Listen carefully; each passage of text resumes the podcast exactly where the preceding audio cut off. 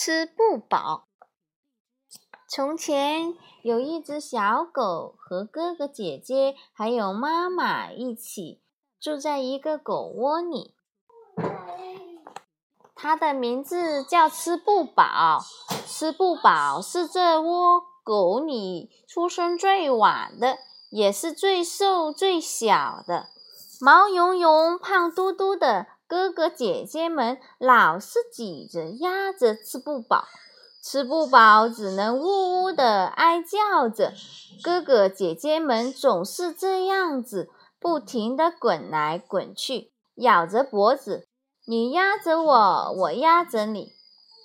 每次妈妈在他们中间躺下，哥哥姐姐们马上响亮的吠着，扑过去叼住奶头。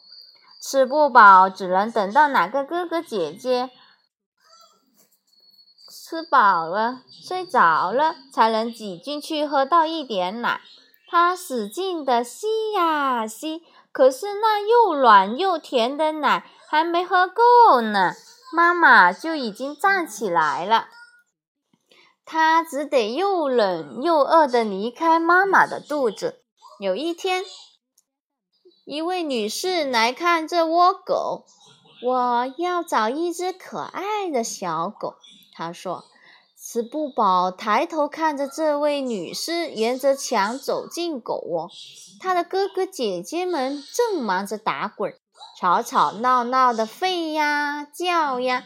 这位满头银发的女士看着吃不饱的眼睛，把她抱起来，搂在怀里。我喜欢这只小狗，他说着，把吃不饱放进你胸前一个舒服的红口袋里。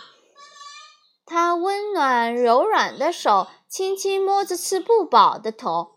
我喜欢这小狗的味道。他把脸埋在吃不饱身上闻着。他把手指，他把手指放进他的嘴巴里。吃不饱，闭上眼睛，用它那小小的尖牙齿和湿湿的舌头绕着它的手指打着转。我会好好照顾它，它会，它对狗妈妈说。吃不饱，舒服地钻进袋子里，跟着银发女士回家了。它在袋子里晃过来晃过去，很快就进入了梦乡。好了，吃不饱就讲完了。此故事来自于《故事之道怎么办》。